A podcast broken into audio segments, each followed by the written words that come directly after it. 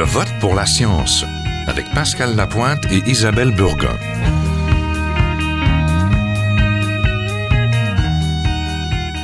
Cette semaine, le laboratoire à ciel ouvert de la Première Guerre mondiale. Bonjour Isabelle. Bonjour Pascal. Alors, la Grande Guerre va célébrer son triste anniversaire. Il y a 100 ans, le monde connaissait la première de ce qu'on a appelé les guerres totales toute l'Europe ou presque va se précipiter dans le brasier. La triple entente, France, Russie et Grande-Bretagne affrontera la triple alliance, Allemagne, Autriche, Hongrie et Italie. Et ça, c'est sans compter les colonies africaines. On va se battre au Proche-Orient, mais aussi en Extrême-Orient. Et les États-Unis viendront s'en mêler en avril 1917. Et évidemment, le Canada et le Québec s'en sont mêlés également. Oui, comme nous allons le voir avec notre premier invité, près de 600 000 Canadiens, dont 35 000 francophones, la moitié proviennent du Québec, prennent part à la Première Guerre mondiale. Le 22e régiment d'infanterie, à l'époque il porte le nom de 22e bataillon d'infanterie, participera à ce qu'on appelle la Première Guerre industrielle. Cette guerre est essentiellement une guerre de tranchées. Elle va avoir se déployer un nouvel arsenal de combat, les premiers chars d'assaut, la première fois que l'aviation participe activement à la guerre, comme l'automobile.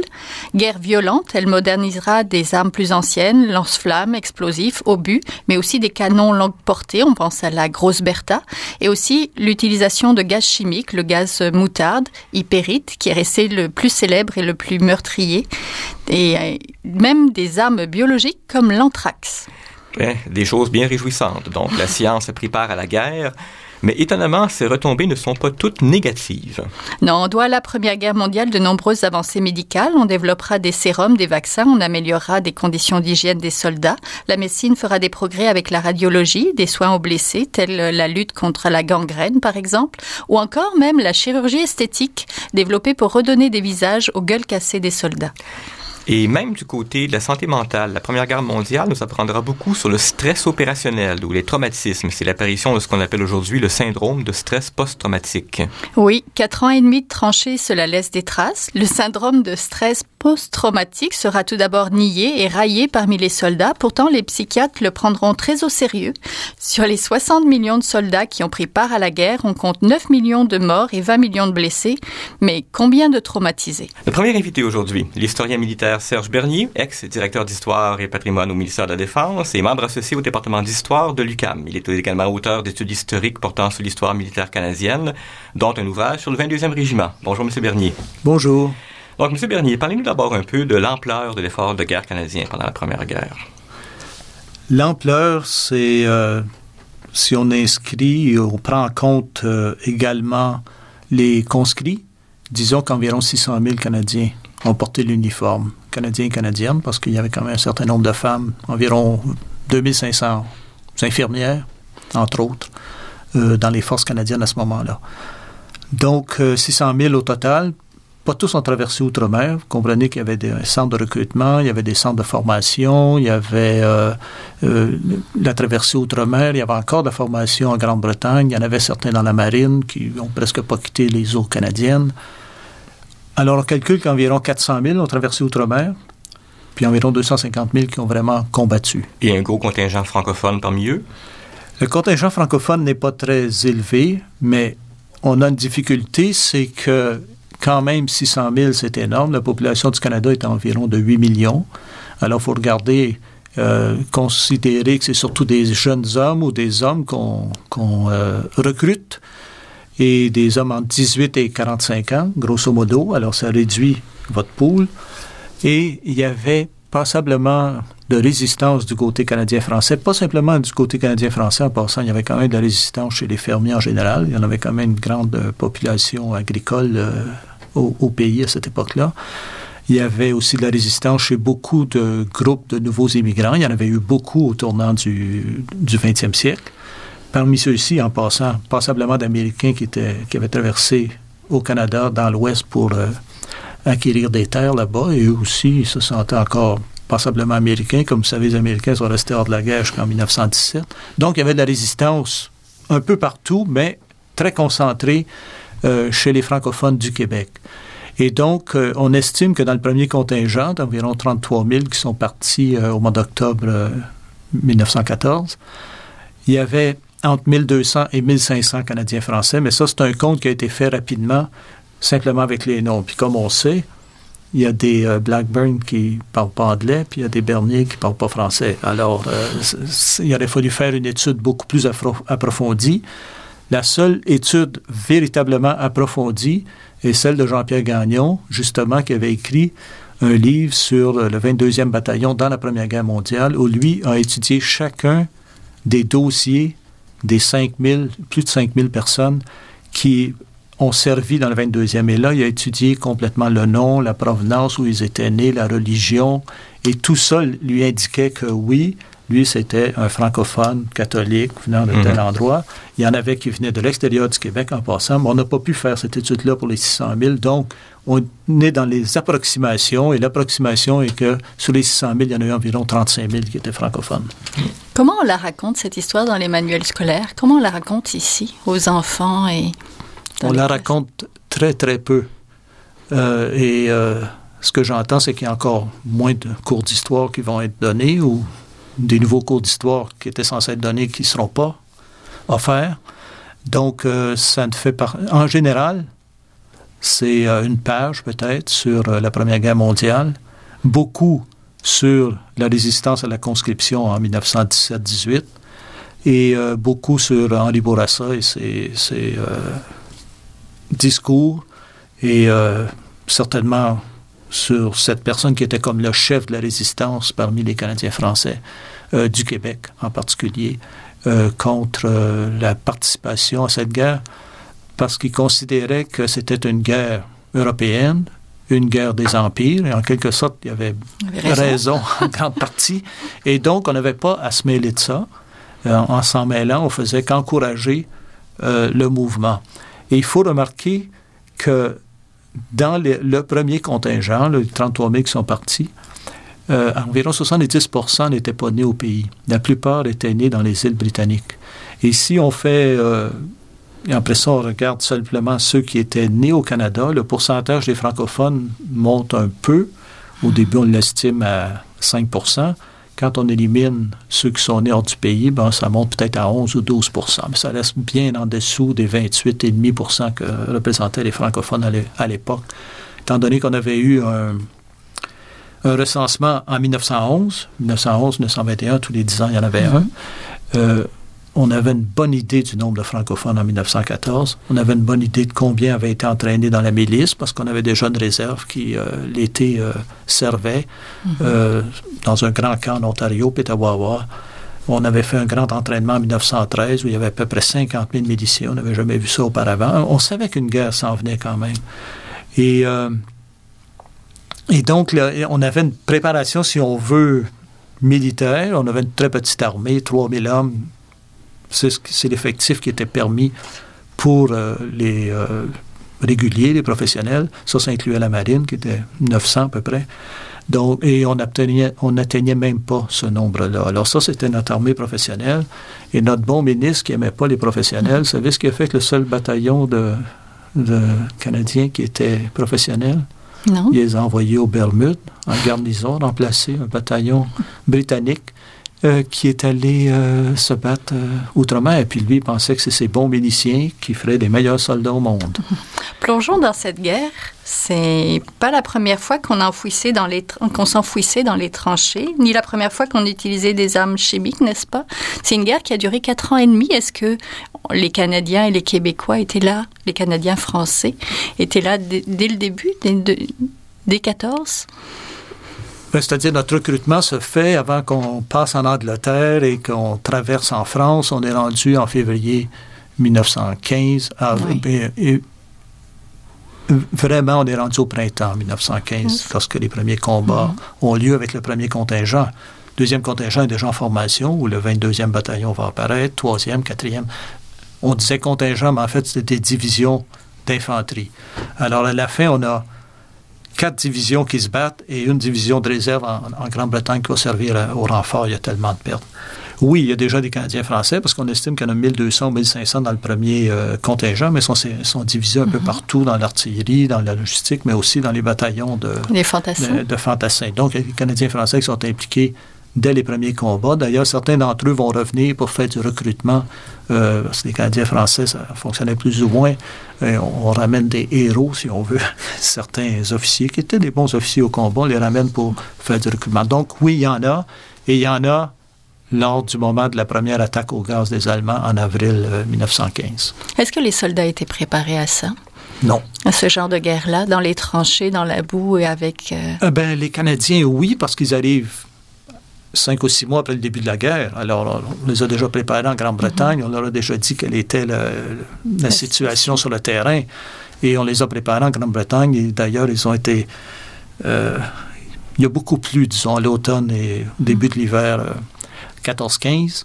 En Grande-Bretagne aussi, ils ont creusé des tranchées, ils ont vu comment ça se remplissait d'eau rapidement, comment, comment, comment c'était difficile de drainer euh, ces, euh, ces, tranchées. Donc, quand ils arrivent euh, en France, c'est pas nouveau cette situation-là, mais en plus, il y a les, bombes qui vous tombent dessus, puis les raids de tranchées, puis les mitrailleuses qui ouvrent à tout bout de champ, même si on n'est pas dans une situation de grandes attaques à ce moment-là dans la guerre, parce que c'est plus ou moins l'hiver, alors tout le monde reste dans ses tranchées. Mais euh, par exemple, dans le plus tard, à l'automne 2015, 1915 plutôt, lorsque le 22e euh, arrive au combat, on voit très bien dans les premières journées qu'il y a déjà des pertes et à ce moment-là non plus, il n'y a pas de grandes attaques. Ils viennent juste d'arriver, premier jour dans la tranchée en avant, complètement la première tranchée. Des obus tombent, un mort, trois blessés, journée normale. Mm-hmm. Et là, on n'est pas passé à l'attaque. Quelles ont été les avancées technologiques notables de cette Première Guerre mondiale? On pense tout de suite aux blindés? On pense aux, chars d'assaut. Est-ce que oui, c'est de la technologie qui, euh, qui est améliorée puis qui est faite en fonction de, de, la, de la, guerre, mm-hmm. mais c'est pas complètement nouveau. L'automobile existe déjà, le moteur à combustion. Euh, enfin, c'est des améliorations des améliorations hmm. en vue de la guerre technologique mm-hmm. pour détruire mieux, tuer plus de monde. Euh, les blindés sont pas si efficaces dans la Première Guerre mondiale, en tous les cas, parce qu'ils ont toutes sortes de problèmes, euh, sont trop lourds souvent, ils, calent dans, les, dans la boue. Euh, rapidement, les Allemands savent comment les détruire. Il y a plein de dysfonctionnements mécaniques qui font que quand on part avec 400 blindés sur la fin de la guerre, il y en a presque un tiers qui ne partent pas. Alors, mhm. si vous comptez là-dessus pour avancer, c'est un peu difficile. Euh, alors, on avait déjà une amorce de cette technologie-là, là, organisée pour la guerre. Les sous-marins existaient déjà, les mitrailleuses existaient déjà, l'avion existait déjà. Alors, il n'y a pas eu tellement de nouveautés il y a eu des améliorations techniques en fonction de la situation militaire sur le terrain. Oui, notamment euh, les mitrailleuses qui tirent par les avions. Roland Garros, qu'on connaît pour le tennis, justement, ça a été un des inventeurs de la mitraillette qui passe, les balles qui passent entre les hélices. Oui, parce qu'à l'époque, euh, oui, la mitrailleuse était montée en avant et l'hélice était aussi juste en avant. Et au début, il, il fallait monter la mitrailleuse par-dessus l'hélice. Alors, ça demandait un peu d'acrobatie euh, aux pilotes ou aux tireurs. Et euh, les Allemands et les, les enfin, tout le monde rapidement a trouvé une solution à ça. Et puis, euh, l'autre solution, après, c'était de mettre les moteurs de chaque côté. du côté des protections et des soins, quels sont nos gains lors de cette guerre-là? Ah, les soins, ça, là encore, il y avait beaucoup de choses qui existaient déjà, qui ont été améliorées. par exemple, du côté de l'attaque ou du côté de, la destruction, les gaz, c'est pas quelque chose de nouveau. Sauf que on les améliore, puis on essaie de les rendre euh, plus opérationnels en fonction euh, hmm. des combats. Opérationnels, c'est-à-dire meurtriers? Ben oui.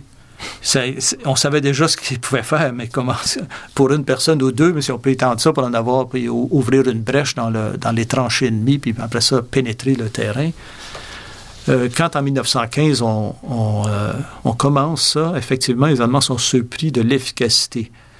Et euh, ils n'ont pas les troupes pour profiter de la, du fait qu'il y a un trou béant qui s'est ouvert devant eux. les Canadiens vont boucher ce trou-là parce qu'ils ont, ils ont lancé cette attaque à la jonction de Canadiens et de, et de Français. Mm-hmm. Et les deux groupes sont des colonies les Canadiens et à côté, ce sont des Algériens. Mais ils vont viser surtout les Algériens et euh, eux vont vraiment paniquer, mais évidemment, pas seulement paniquer, mourir sur place puis sauver. Ils ne comprennent pas trop ce qui se passe. Les Canadiens vont réussir à boucher le trou euh, un peu par, par hasard. Mais l'utilisation des gaz, c'était quelque chose d'important, si on veut, mais il y a il y a eu différentes sortes de gaz, euh, ceux qui vous suffoquaient, ceux qui attaquaient la peau, euh, surtout à partir de 1917-18, mhm. les gaz moutardes. C'était plus difficile à contrer. Mais la difficulté avec les gaz aussi, c'est qu'on ne savait pas ce que ça allait produire vraiment. Le vent changeait, puis euh, ça vous revenait dans, le visage. Hein. Puis mhm. c'est très difficile sur un champ de bataille de contrôler ça. Alors, ça a été plus ou moins efficace. Si on regarde les pertes mhm. causées par les gaz, c'est moins de 3% Vraiment, l'ennemi du fantassin, c'est le canon. Et euh, les, bouts de métal, de shrapnel qui se répand partout et qui euh, blesse et tue euh, aveuglément. Mm. Celui qui tire un bout, là, il ne voit pas celui qui est en train de tomber. Puis celui qui est en train de tomber, il ne voit pas le, il voit pas l'arme mm. arriver non plus. Donc, c'est un peu une guerre industrielle et aveugle à ce moment-là. Mais la, la, médecine fait aussi des progrès et permet de contrer beaucoup des effets euh, et des gaz et des autres euh, armes qui sont utilisées. Oui. Les gaz, on les met à un moment donné dans les obus pour les envoyer, justement, ce qui a donné lieu justement à l'obusite. Ça a été le début du stress post-traumatique, des soldats qui revenaient du front, puis qui tremblaient, qui se cachaient, et en état de choc. Est-ce qu'on a déjà des échos de cette blessure mentale-là à la fin de la guerre? Ah oh ben oui, très rapidement. Alors, beaucoup de gens euh, étaient frappé plus par une grande fatigue que par euh, un dérangement psychologique. Alors, un des effets, ça a été de, s'assurer que les gens prennent du repos quand on les rapatriait parce qu'ils étaient complètement inutiles au combat. Premier stade, ça a été de donner du repos. Et la Deuxième Guerre mondiale, ça a été très, très accentué, cet aspect-là. C'est-à-dire, on donnait du repos durant 48 heures, puis souvent, le bonhomme était opérationnel après, puis on n'entendait plus parler. Mais, évidemment, il y en a qui devenaient complètement euh, débalancé et, carrément fou mhm. euh, pour toutes sortes de raisons. Il ne faut pas oublier non plus que on avait un recrutement un peu qui n'était pas trop, trop, trop bien organisé et que parfois arrivaient des soldats en première ligne dont on pouvait se demander tout de suite ce qu'ils faisaient là. Il n'aurait pas dû passer toutes, les étapes jusque-là. Alors, il y avait une petite proportion quand même de gens qui étaient plus ou moins balancés déjà, équilibrés déjà en arrivant là. Euh, disons que les conditions de vie en général et les conditions des combats en particulier n'aidaient pas tellement ces personnes-là et déséquilibraient un tas d'autres personnes qui euh, étaient plus ou moins étaient disons, en arrivant sur place. C'est euh, il y avait une ligne assez difficile au début de voir si la personne n'était touchée que partiellement ou si était devenue carrément fou. Il faut bien parler de folie. Aussi, oui. oui, il y en a, oui, oui, il y avait des gens qui étaient. Il a fallu ouvrir des hôpitaux après la guerre pour s'occuper de ces cas-là. Puis on n'avait pas le système médical qu'on a en ce moment. Les provinces ne voulaient rien savoir de ça parce que c'est eux qui, récoltaient. Ils, sont retombés sur le fédéral. Vous avez voulu envoyer des, des, combattants, faites quelque chose. Alors il y a des hôpitaux qui ont été ouverts dans les années 20 et 30 pour traiter ces cas-là à travers le pays. Ces hôpitaux ont survécu avec la Deuxième Guerre mondiale jusque dans les années 70 et 80 il reste maintenant, euh, je pense, le seul hôpital qui est encore euh, destiné plus ou moins aux anciens combattants, une partie parce que le reste est vraiment pour la population. C'est à Sainte-Anne-de-Bellevue, ici, à Montréal. Oui, comme vous l'entendez, on pourrait en parler longtemps. On va peut-être, euh, comme le 11 novembre approche euh, à la nouvelle saison, en, refaire une d'émission. Alors, on était en compagnie de Serge Bernier, qui est ex-directeur d'histoire et patrimoine au ministère de la Défense, qui est auteur aussi d'études historiques portant sur l'histoire militaire. On mettra quelques ouvrages et des liens sur notre page.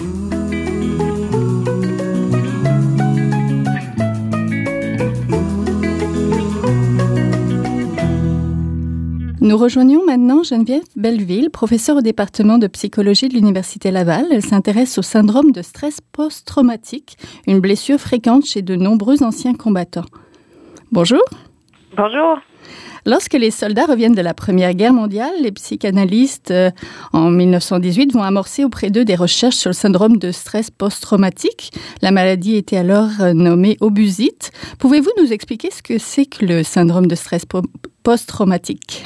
Oui, en fait, c'est à peu près depuis euh, les années 80, soit la, venue du euh, manuel diagnostic dans sa troisième édition, euh, qu'on a vraiment décortiqué qu'est-ce que c'était que l'état de stress post-traumatique. Euh, c'est un, trouble de santé mentale qui peut se développer après un, événement traumatique où la vie a été mise euh, en danger ou l'intégrité physique, qui comporte habituellement plusieurs composantes comme euh, des intrusions cognitives, comme des souvenirs récurrents ou des cauchemars, des flashbacks. des tentatives nombreuses là d'essayer d'éviter tout ce qui peut rappeler l'événement traumatique et euh, des, euh, des signes d'hypervigilance ou d'hyperactivité comme euh, de l'insomnie des difficultés à, à, se concentrer, des sursauts fréquents, des tendances à vérifier beaucoup le, le, la sécurité de la personne et de son entourage. Oui, là vous parliez du DSM, on en est à la cinquième édition, il y a maintenant environ une vingtaine de symptômes, c'est ça qui oui, est enregistré? symptômes maintenant, 20 critères différents. Euh, quelles sont les particularités chez les anciens combattants, chez les soldats? Est-ce que c'est plus euh, marqué? Est-ce qu'il y a des choses qui reviennent qui, entre, le, entre les soldats qu'on ne retrouve pas euh, chez quelqu'un, par exemple, qui a vécu un accident d'avion? En fait, les différences qu'on va voir beaucoup, c'est sûr que la population des vétérans et des militaires est très étudiée. c'est la population qui a mené au développement de ce diagnostic-là. Et euh, ce qu'on voit euh, chez les militaires, c'est souvent des symptômes, oui, effectivement, plus sévères. Euh, on voit aussi plus de cauchemars. Ça, on va le voir aussi chez des victimes d'agressions sexuelles. On dit dans la littérature, on voit que les agressions sexuelles et l'exposition à des situations de combat sont vraiment parmi les traumatismes qui vont causer les symptômes les plus sévères. Et puis, euh, chez les militaires en particulier, on va avoir beaucoup de problèmes avec l'émotion de la colère, la gestion de la colère, des gestes agressifs. Oui. La culture militaire, est-ce que euh, normalement, c'est ça, c'est pas tellement valorisé d'avoir des problèmes de santé mentale? En fait, on essaye de. Il y a beaucoup de déni, surtout à cette époque-là, en 1918, maintenant sûrement moins. Euh, sûrement moins, oui, mais c'est peut dire que c'est difficilement accepté. En fait, euh, la, culture militaire, puis le, travail que font les militaires en déploiement repose sur la force de chacun de ses membres individuels. Donc, c'est certain que quelqu'un qui est euh, vulnérable ou moins fort de par des problèmes tant physiques que mentaux euh, va constituer une menace euh, pour son groupe parce que les gens vont se dire bon ben on n'est plus autant capable en situation de danger de reposer sur euh, la capacité de cette personne-là à nous défendre. les problèmes de santé mentale, comparativement aux problèmes de santé physique, c'est qu'ils sont souvent invisibles. c'est une jambe cassée, c'est assez clair. une dépression ou un stress post-traumatique, ça peut sembler abstrait.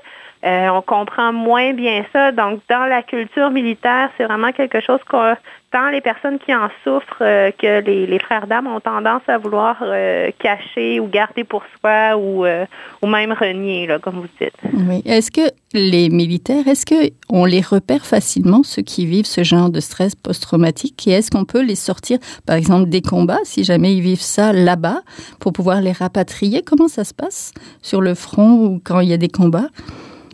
Euh, en fait, il y a une, reconnaissance de plus en plus grande de, ces difficultés-là, mais il reste toujours beaucoup de chemin à faire. Comme je disais tout à l'heure, là, quelqu'un euh, qui a, admettons qu'il y a une explosion en déploiement, quelqu'un a des blessures physiques, euh, les, conséquences sont immédiates, sont mm-hmm. visibles, la personne ne peut plus marcher, ne peut plus se déplacer. Bon, euh, c'est plus facile, c'est plus simple à diagnostiquer, à voir, à retirer cette personne-là euh, de, de, la situation, la ramener à la maison. Dans le cadre d'un stress post-traumatique, ben les symptômes vont peut-être pas se développer immédiatement, vont certainement pas être apparents ou visibles de façon évidente. euh, peuvent empirer avec le temps, peuvent être dissimulés par la personne qui est plus ou moins confortable ou qui comprend plus ou moins bien ce qui lui arrive. Donc, euh, puis en plus de ça, la reconnaissance par les supérieurs, ben, elle varie en fonction des personnes. Certaines personnes vont être moins à l'aise de euh, référer leurs soldats pour des raisons de santé mentale. Donc, c'est sûr que c'est mieux que c'était parce qu'on reconnaît beaucoup mieux. Euh, ce syndrome-là, mais il reste beaucoup de chemin à faire. Est-ce que le fait qu'il y ait plus de femmes soldats, parce qu'il faut en parler, en fait, quand on a un problème de santé mentale, il faut accepter, puis accepter d'en parler. Est-ce que le fait qu'il y ait plus de femmes qui, elles, sont peut-être plus à l'aise avec, avec ça, le fait d'en parler quand elles ont un problème, est-ce que ça peut changer les choses? Euh, je vous dirais oui dans la population civile. Euh, je suis pas certaine que ça puisse être le cas dans la population militaire. Ça serait à vérifier. Je ne sais pas s'il y a un lien parce que les femmes dans la, la, les corps militaires sont quand même amenées à se conformer à l'idéal masculin euh, qui à la culture militaire de, de l'homme fort et invulnérable qui est quand même en place. Donc, euh, il n'y a pas d'études à ce sujet-là. Je pense que ça demeure une question ouverte. Oui, l'armée quand même s'occupe un peu plus de la santé mentale de ses soldats, on l'imagine, quand ils reviennent du front. Mais c'est peut-être un petit peu moins tabou. On, pense au témoignage de Roméo Dallaire, par exemple. Mais mhm. comment leur venir en aide?